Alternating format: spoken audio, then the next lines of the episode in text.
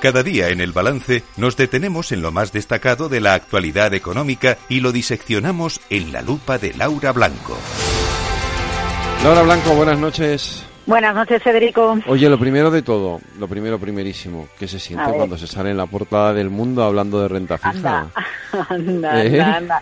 Bueno, pues ya sabes, los tipos de interés que han subido de manera vertiginosa y al final el planteamiento que nos hacemos es no todo es malo, no todo es la hipoteca. Oye, hay en el mercado para un inversor conservador oportunidades cuando miras a las rentabilidades de, la renta fija y de lo que se trata es de explicarlo y al final ser didácticos y entender que si los bancos no nos remuneran los depósitos, cuando tenemos un perfil conservador tenemos posibilidades de, de, bueno pues buscar al menos conocer lo que hay en el mercado. Yo me quedo con eso al menos que se sepa lo que hay bueno, bueno, bueno. Oye, vamos con Repsol, porque, bueno, enhorabuena, ¿eh? eso desde luego, por supuesto, que se pareció muy bonita esa portada y muy, muy chulo la entrevista y el tema que, habéis hecho para, para el mundo. Eh, beneficios, menos beneficios, pero sobre todo esa amenaza, hmm. como sigan los impuestos, nos vamos. Bueno, eh, no, no, sé si es tanto nos vamos, Federico. Lo que nos planteamos algunas cosas. Claro, lo que hace lo que hace Repsol es, lanzar una advertencia y ponerse de tú a tú ante la realidad de que es un gigante, es una mole industrial para la economía española. Eh, fíjate que uno de uno de los aspectos que más se ha puesto en valor durante la crisis energética que se desencadenó a raíz de la guerra de Ucrania fue la capacidad que tenía España con su industria de refino, porque petróleo no tenemos, pero refinerías tenemos unas cuantas que se han modernizado, que son muy eficientes y bueno, ahí Repsol tiene mucho que decir. Estamos reclamando, Federico, ¿cómo puede ser que estemos reclamando reindustrializar España? ¿Eh?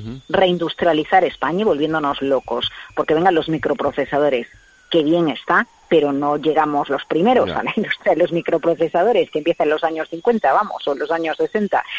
Y queriendo reindustrializar España, le ponemos trabas a las empresas industriales. Mira, podemos estar de acuerdo en que en un periodo en el que se obtienen muchos beneficios se contribuya más a las arcas públicas.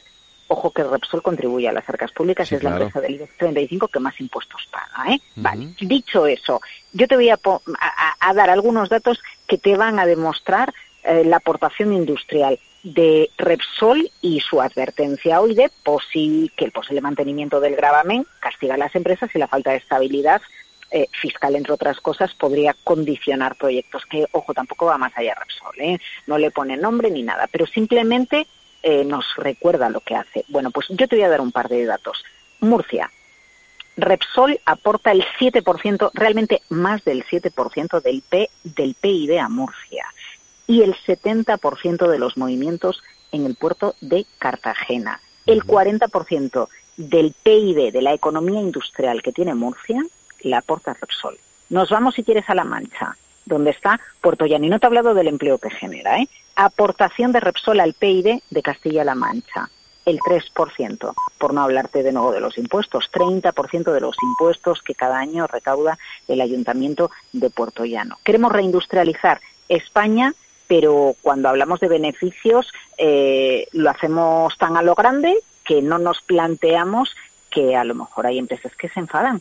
Entonces, hombre, pues si para unas cosas se dialoga, ¿no? Digo yo, pues ¿por qué no dialogamos también con nuestro tejido productivo, Federico? Oye, un apunte muy rápido para hablarme de esta pausa que se ha tomado el BCE con los tipos de interés.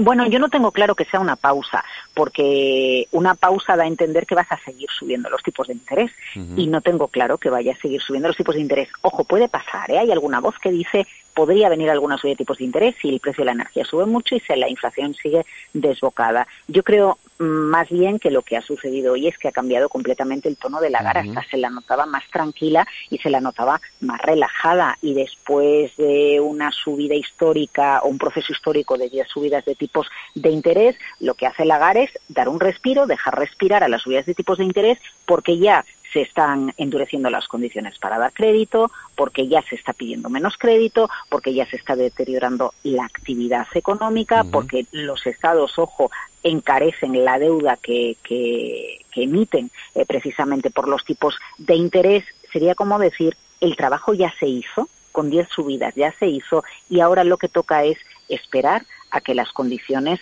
eh, de inflación se relajen y ojalá las 10 subidas de tipos no nos metan en un camino eh, muy tenebroso de desaceleración económica que por ahí parece que pintan eh, algunas previsiones. Así que yo más que pausa lo que diría es, eh, la ya estaba más tranquila, se fue a Atenas y ahora se trata de esperar y ver si todo el trabajo hecho da sus frutos, si es acercar la inflación al 2%, por lo menos bajarla del 3%. Laura Blanco, mañana, no, mañana no, el lunes más lupa aquí en el balance.